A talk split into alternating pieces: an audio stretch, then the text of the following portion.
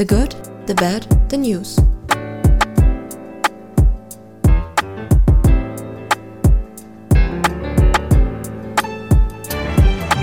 Hello. Hallo. Herzlich willkommen zu unserer Valentinstag-Folge. Ganz genau heute die super Spezialfolge, aufgenommen am Freitag. Jawohl, Ein Format voller Liebe. Hoffentlich. hoffentlich. Ich Genau. weiß ja nicht, was du mir hier präsentierst. Wie immer, Short News am Anfang, Genau. dann unsere Good und Bad News gegenseitig vorgestellt. Ja, dann würde ich sagen, rein da. Ich leg los. Bei mir die Kurznews sind geprägt wieder vom Coronavirus. Ach Mensch. Man kennt ihn. Ich habe mir jetzt mal angeguckt, wie der Coronavirus auf Events wirkt. Auf Events. Genau. Und zwar die weltweit wichtigste Mobilfunkmesse MWC in Barcelona wurde jetzt zum Beispiel abgesagt dieses Jahr. Okay. Das ist also schon richtig großes Event, was einfach jetzt komplett abgesagt wurde, weil eben, glaube ich, um die 30 Aussteller einfach abgesagt haben. Zudem gehört auch T-Mobile in Deutschland, die dann einfach gesagt haben, nee, aus Mitarbeitersicherheit quasi werden wir da nicht antreten. Und die Veranstalter haben zwar immer bis zuletzt noch versucht, das am Leben zu halten, wir desinfizieren alles, bla bla bla, aber jetzt kam ihm doch der Schritt, dass es komplett abgesagt wurde, finde ich schon Okay. Finde ich schon krass. Und auch die Formel 1 verschiebt wegen dem Coronavirus den großen Preis von China. Wird wahrscheinlich dann aber auch nicht nachgeholt werden, sagen die Ach Experten. so. Also das ist unrealistisch, weil der Zeitplan wohl schon so voll ist, da passt halt kein großer Preis von China mehr rein. Na gut. Dann äh, kein großer Preis. Aber China. was wiederum jetzt ähm, anders läuft, Japan will Olympia trotzdem ausführen. Ah, okay. Das ist ja jetzt vom 24. Juli bis 9. August, also knapp in sechs Monaten, finden Mhm. die Olympischen Spiele in Japan statt. Und die wollen das laut jetzigem Bestand, das kann sich natürlich schon noch ändern, die überlegen Ja, natürlich stimmt. schon hin und her, aber laut jetzigem Bestand wollen die das noch durchziehen. Und genau, das ist so die Auswirkungen auf die Events, gerade die aktuell stattfinden, finde ich schon auch interessant. Ja, das stimmt. Das ist echt interessant. Genau, das waren so meine Short News, bisschen auf den Okay. Coronavirus fokussiert. Gut. Ähm, wir können thematisch gerne beim Sport bleiben Alright, let's go. und sprechen über die Lachnummer der Woche. Ich denke, es ist angebracht, das zu sagen. Der gute Jürgen. Der Jürgen, ach Mensch, Was war denn mit dem Jürgen los? was ist denn mit Jürgen los? Das sah gar nicht gut aus bei ihm. Ähm, Jürgen Klinsmann hat am Dienstag per Facebook seinen Rücktritt als Trainer von Hertha BSC angekündigt. Stimmt, ja. Und das nur nach elf Wochen im Amt. Ist nicht so, dass er mega viel Geld ausgegeben hat für Transfers in ganz wenigen Wochen. 75 Millionen für ein paar schöne Wintertransfers. Hat der gute Mann, ähm, ja, Rausgehauen. hat er mal rausgehauen. Ha, und jetzt ist er wieder weg. Oh Mann. Jetzt ist er wieder weg. Da wird sich Warum? der BST jetzt aber auch denken, was war denn das jetzt für ein Griff ins Klo? Der Griff ins Klo. äh, warum? Warum ist er weg? Weil sein Potenzial, er konnte einfach sein Potenzial nicht ausschöpfen. Ach, der Arme. Ja, es tut mir auch leid. Und er braucht auch einfach, es ist ja nicht irgendwer. Es ist Jürgen Klinsmann, er braucht mehr, mehr Entscheidungsfreiheit, ja, damit er da wirklich nachhaltig was verändern kann. Dass die Manager da so viel zu sagen haben, das, das passt nicht in sein Modell. Nee. Da, Er ist der Big Manager im, im Verein. Ja, ähm, gut, so viel dazu. Also Jürgen Klinsmann jetzt wieder, weiß ich nicht. Single. Und wird es vermutlich auch erst einmal bleiben. Sein Ruf hat er sich hier in Deutschland zumindest wohl ziemlich ruiniert. Ja, ich glaube auch. Gut, wir springen über zu jemand ganz anderem. Bernie Sanders, Ey, der Gute. Ich bin im Moment ein bisschen, bisschen gecatcht so von, von den Vorwahlen. Ich finde es super spannend. Und es gab ja auch diese Woche wieder eine, nämlich in New Hampshire. Wir hatten ja letzte Woche schon darüber geredet, genau. als Pete Buttigieg, also Major Pete, ganz knapp wohl vor Bernie Sanders die Vorwahl in Iowa gewonnen hatte. Und Genau. jetzt eben New Hampshire, dieses Mal Bernie Sanders vorne. Also richtiges Kopf an Kopf rennen. Wirklich, ähm, er gewann mit 26 Prozent und knapp dahinter eben Pete Buttigieg mit 24. Und wer jetzt die große Überraschung war, mit 20 Prozent tatsächlich Amy, Gl Amy Klobuchar. ich weiß nicht. Schon jetzt einfach Klo. Amy Klo. Nein, Amy Klobuchar. Amy Ja. Klobuchar. Okay, lass mit drin. So. Amy Klobuchar. Ja, fand ich spannend. Kann auch wohl an der letzten ähm, Fernsehdebatte, sie debattieren sich ja, Ja, öfter mal die ja, genau. Kandidaten im Vorfeld, liegen, wo sie wirklich sehr auch auf sich aufmerksam gemacht hat, würde ich mal sagen. Ähm, Joe Biden tatsächlich nur bei 8%. Also der, Der ist irgendwie raus aus dem Rennen ist da plötzlich. irgendwie ein bisschen raus, ja. Gibt es da einen Grund dafür, dass er jetzt irgendwie. Er galt ja im Vorfeld als der große Favorit, kommt aber kommt nicht so richtig ganz so gut weg auch in den, in den Debatten. Der steht irgendwie noch am Start. Die Der, anderen sind schon halb im Ziel. ja. Wow, was, Wow. Für, eine Metapher wieder mal hier. Ne? Ähm, gut, wir werden, wir werden sehen. Es ist ja, es ist ja nicht so, als wäre jetzt alles schon gelaufen. Ne? Die nächsten Vorwahlen sind am 22. Gelaufen. Februar. Warum gelaufen? Wegen meiner Metapher. Oh. Darf ich wieder? Ja, let's Okay. go. Die nächsten Vorwahlen sind am 22. Februar in Nevada. Und da werden wir mal sehen, wo der Joe so auf der Oder Strecke wo die Klubu 8, Klubu Edge, Closure. Klubu Jump meine ich, wo die landet. Genau die. Gut, das war's auch schon von mir. Alright, kurz News abgehakt. So, Bad News. Sollen wir diesmal Bad, Bad, Good, Good machen? Okay. Bad News bei mir. Ja. Neben Coronavirus, neben Australien, neben Sabine. Ach, Sabine, die gab's ja auch noch. Die Sabine wilde. gab es auch noch. Ähm, ist gerade in Afrika ziemlich viel los. Und zwar gibt es da so eine Heuschreckenplage der Oh, anderen ja. Art. Der anderen Art. Ja, also gerade Kenia ist da am meisten betroffen, aber auch Mhm. Länder wie Somalia, die drumherum liegen. Und das sind hunderte von Millionen Heuschrecken, recht riesig, ich habe die mal gesehen, die sind echt fast so handgroß gefühlt. Äh. Ja, die sind riesig. I. Und die fressen einfach alles weg, was ihnen vor die Flinte kommt. Also das finde ich wirklich krass und vor allem, was Ja, halt in gut. Afrika das dramatisch ist, dass eben dann die Ernten auch betroffen sind, Ja. von denen die ja schon sehr abhängig sind zum Teil. Genau, und was natürlich sowieso dort immer ist, sind diese Dürren. Und dann müssen sie schon gegen die Dürren ankämpfen. Und jetzt fressen ihnen auch noch die Heuschrecken alles weg. Also das ist wirklich ein richtiges Dilemma dort unten. In Und Kenia jetzt. genau, in Kenia vor allem. Mhm. Zum Teil wurde auch schon ähm, der Notstand ausgerufen. Okay. Und im Kampf gegen die Millionen Heuschrecken in Ostafrika werden jetzt Freiwillige ausgebildet, die wohl mit so Sprühflaschen da agieren. Und auch Flugzeuge sind da schon so unterwegs. Okay, was, was heißt, was sprühen die dann da? Also so Pest. Pestizide, die dann eben Okay. die Heuschrecken hoffentlich ähm, reduzieren. Reduzieren, Ganz okay. nett. Klappen diese Anstrengungen nicht, könnte sich die Ausbreitung bis Juni auf das 500-fache Das 500-fache? ausbreiten. Also jetzt sind es schon hunderte von Millionen, das nochmal 500 und dann ist Afrika aber richtig, richtig Alarm.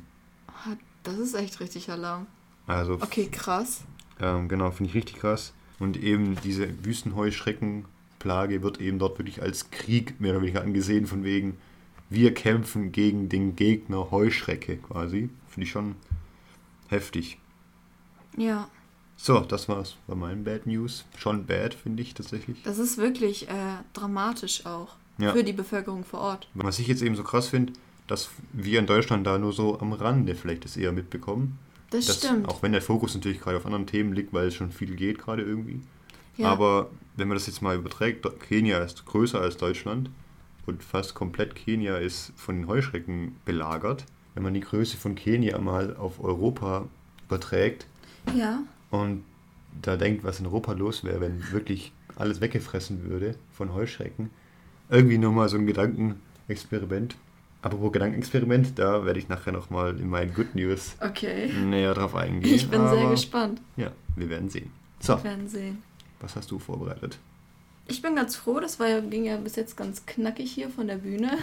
Ich Musst du ein bisschen nämlich- Ich ausholen? muss ein bisschen ausholen vielleicht. Nein, ich finde diese Woche ähm, ganz prägnant für mich die Personaldebatten in der Union.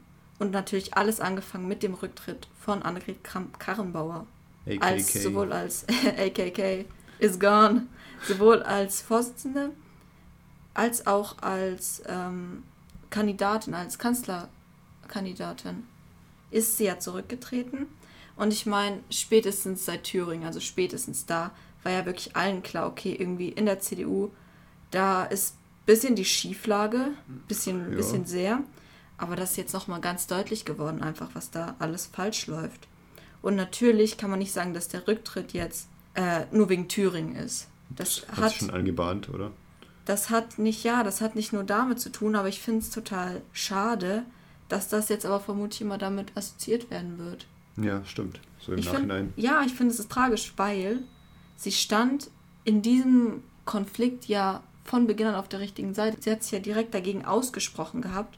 Und ich finde es auch schade so, es trifft halt wieder eine Frau. Und ich finde, du musst das auch so betrachten, weil es gibt einfach Personalien, die in diesem Thüringen-Debakel irgendwie gar nicht hinterfragt werden. Zum Beispiel Christian Lindner, I'm just saying. Und es trifft sie halt wieder und ich glaube, dass das halt vorerst jetzt wirklich die letzte Frau an der Spitze der CDU sein wird. Und es ist schade, dass sie quasi so abgesägt wurde. Das stimmt, aber ich habe jetzt auch ähm, mal gelesen, dass auch Politikexperten einfach gesagt haben, dass es ihr einfach an Führungskraft wohl gefehlt hat. Was sagst du denn dazu? Ich glaube nicht, dass sie die perfekte Kandidatin war. Ähm, und ich glaube, sie hatte große Probleme, weil sie wirklich im Schatten auch von Angela Merkel einfach stand. Ja. Sie war ihre Wunschkandidatin, sie folgte direkt auf sie. Das war, es war alles nicht optimal, das ist schon klar.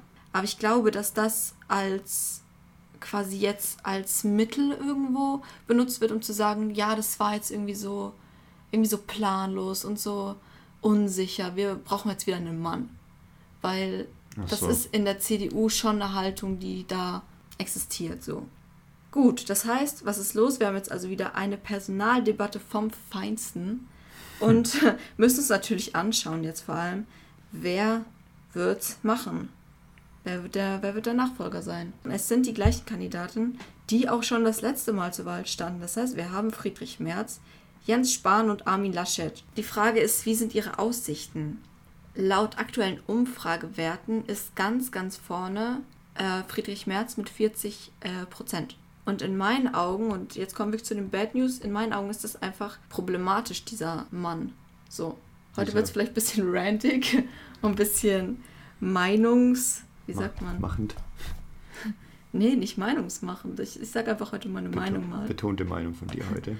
Ja, weil ich einfach finde, dass Friedrich Merz einfach kein geeigneter Kandidat ist. Punkt. Am Donnerstag, allein schon das. Allein schon am Donnerstag, wie er sich da präsentiert hat vor seinen, weiß ich nicht, seinen Fans und da so eine Rede gehalten hat. Und ich zitiere ihn jetzt, weil er so lustig ist. Also, der 10. Februar wird in die Geschichte der Bundesrepublik eingehen als ein Tag des Sturms. Aber nicht nur draußen, sondern auch drin. Es ist übrigens reiner Zufall, jetzt kommt's, dass Tiefs im Augenblick Frauennamen haben.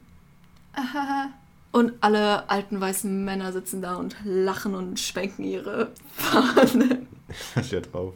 Ihre Fahnen mit ein Herz für März. Aua, aua. Und ich weiß nicht, also wenn der Friedrich ein Herz bekommt, dann bekomme ich bitte ein paar Kotztüten, weil das ist echt. Ja, eine. Danke. Das ist mir echt zu so schlimm. Aber irgendwie misogyne Tendenzen hatte der Boy ja schon immer.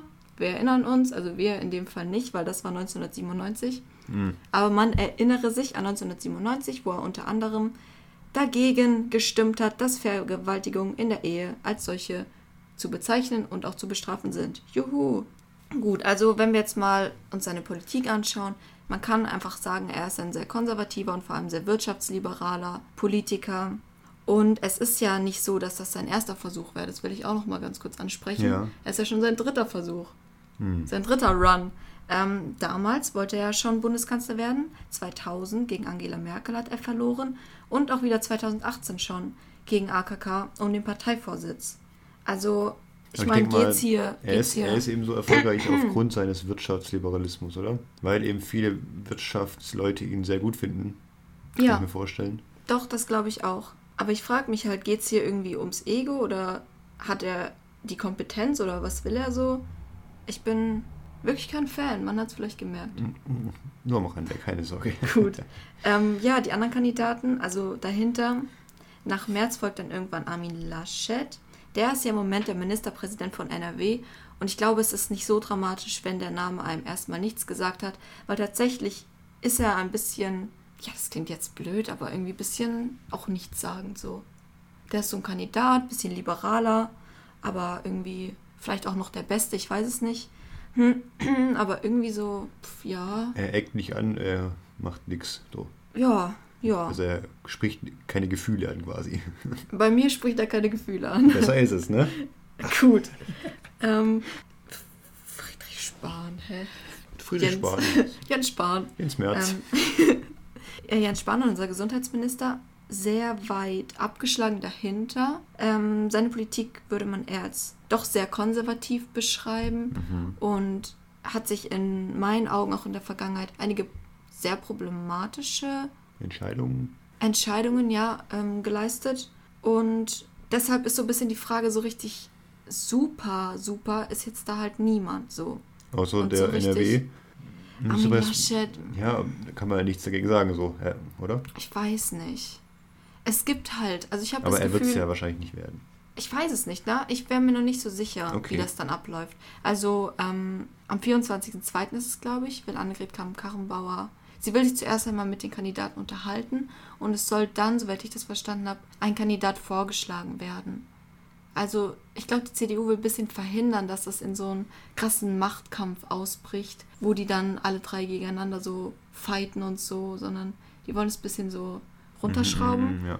Und ähm, wir werden sehen, was das wird. Ich finde es schade, dass es jetzt die Politik in der nächsten Zeit wieder super krass von Personaldebatten geprägt sein wird. Und ich finde auch, ja, ich finde es schwierig, wenn man sich die Zukunft da anschaut. Es ist klar, dass sich in der CDU oder in der Union allgemein irgendwas tun muss, aber ich weiß nicht, wie das genau aussehen soll. Wie wär's denn noch mit Philipp Amthor, dem Rezo-Zerstörer? Der könnte auch mal noch als Kanzlerkandidat. Ja, Der würde vielleicht ein bisschen frischen Wind reinbringen, wobei er, ja auch, frischen Wind. wobei er ja auch sehr konservativ am Start ist. Ne? Also, ähm, gut, dass das hier. Was für Philipp Amthor, hä? Ist das nice? Ja, richtig nicer Typ.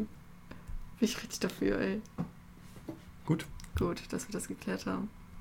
Ich, ich brauche gute Nachrichten, das ist ganz schrecklich. Soll ich dir welche geben? Ja. Wobei ich habe gar keine richtigen guten Nachrichten Ach so. stimmt, wir kommen zurück zu. Unserem Gedankenexperiment. Didde. Und zwar weiß ich jetzt nicht, ob das unbedingt gute News sind, sondern ich finde es einfach nur mega interessant, Dann ist sich schon mal mal was genauer Gutes. zu überlegen. Und zwar wollen wir mal ein bisschen kreativ werden. Okay, ich bin bereit. Und zwar, was wäre, wenn Ja. Deutschland seinen Waffenexport stoppt? Ja. So, ich wollte nur kurz eine kleine. Für alle unsere Hörer eine kleine Denkpause. Ja. Okay. Das heißt zum Beispiel Panzer oder Raketen, die Deutschland aktuell hauptsächlich produziert, werden einfach nicht mehr an bestimmte Länder zum Beispiel ausgeliefert. Ja. Aber kurz zum aktuellen Status quo. Ja. In der Politik sieht es so aus, dass nur die Linken aktuell äh, den Waffenexport stoppen wollen. Okay. Und Deutschland ist aktuell Platz 4 in der Welt, was Rüstungsexporte angeht. Ja, das ist krass. Natürlich kein Vergleich zu USA, weil die machen nochmal doppelt so viel Die sind die gefühlt. Nummer eins, oder? Auf jeden Fall. Okay. Aber trotzdem Platz 4 der Welt, Deutschland, finde ich Ja. schon eine Ansage. Und sie liefern eben auch in Bürgerkriegsländer wie Jemen aus, obwohl das Mhm. eigentlich laut Auflagen gar nicht gestattet ist. Aber auch Länder wie Algerien, Saudi-Arabien bekommen ordentlich was ab von Deutschland. Und ich finde es irgendwie ja, kritisch zu sehen, dass da irgendwie Deutschland gewissermaßen den Krieg ein bisschen supportet. Schon. Ähm, genau. Und wie gesagt, eben die trotz, die trotz der hohen Auflagen, dass man eigentlich nicht in Kriegsgebiete Waffen senden darf, Ja. machen es die deutschen Firmen manchmal eben so, dass sie dann durch Tochterfirmen in Italien Okay. dort eben hin exportieren. Ah, okay, verstehe. Ich weiß eben nicht, ob das jetzt so ein Trick ist, um noch mehr zu exportieren Mhm. durch so Länder wie Italien ähm, oder ob das andere Gründe hat, aber fand ich irgendwie auch interessant. Und jetzt muss man natürlich auch die Frage sehen, gibt es mehr Frieden in der Welt, wenn Deutschland keine Waffen mehr produziert und exportiert? Mhm. Und zwar kann man jetzt natürlich nicht sagen, ja, in Jemen würde kein Krieg mehr herrschen, die würden sich alle nur noch mit Küchenmessern attackieren oder so, sondern die haben natürlich auch noch andere Quellen, würden zum Beispiel auf irgendwelche Altwaffen zurückgreifen, die sie noch haben. Ja. Und möglich, was als Positives wäre, dass zum Beispiel andere Länder nachziehen, wie die Niederlande hat auch eine, eine recht stabile Waffenproduktion Okay. dass zum Beispiel Länder nachziehen könnten mit dem Waffenexportstopp und dann könnte man auch irgendwie was bewegen vielleicht. Ja. Dass man als Vorbild vorangeht, meinst du? Genau, Mhm. als Pionier. Als Pionier. Wenn man jetzt mal so weit denken würde, dass Deutschland komplett aufhören würde zu produzieren, Okay, ja. was würde dann in Deutschland passieren? Und zwar so Firmen wie Heckler und Koch sind natürlich dann sehr akut betroffen. Ja, die kennt man ja, genau. Genau. Aber auch, was ich interessant finde, Mhm. Firmen wie Daimler, Airbus Okay. und auch Banken wie Deutsche Bank und Commerzbank, die eben die Rüstungsindustrie teilweise mit Krediten Ah, supporten, echt? die stecken da auch ganz schön tief mit drin, Okay. sagen wir mal so. Mensch.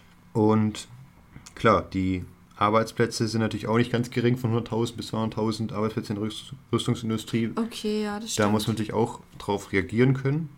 Was ich aber auch krass fände, wenn jetzt eben Deutschland aufhören würde zu produzieren, was hätte das für politische Folgen? Und zwar die Bundeswehr müsste eben dann immer aus dem Ausland Waffen importieren. Und dadurch entsteht natürlich eine Abhängigkeit von einem anderen Land. Ja, Und was ich wohl gelesen habe, was ich mehr krass finde, was ich nicht auf dem Schirm hatte, ja. Dass eben auch Deutschland das wohl macht, dass sie sogenannte Hintertürchen einbauen in ihren Waffen und Panzern, dass wenn Deutschland quasi auf den Knopf klickt, dass irgendwelche 20 Panzer irgendwo, die theoretisch Deutschland bedrohen könnten, dann defekt machen quasi oder dann die nicht mehr funktionieren. Ah, krass.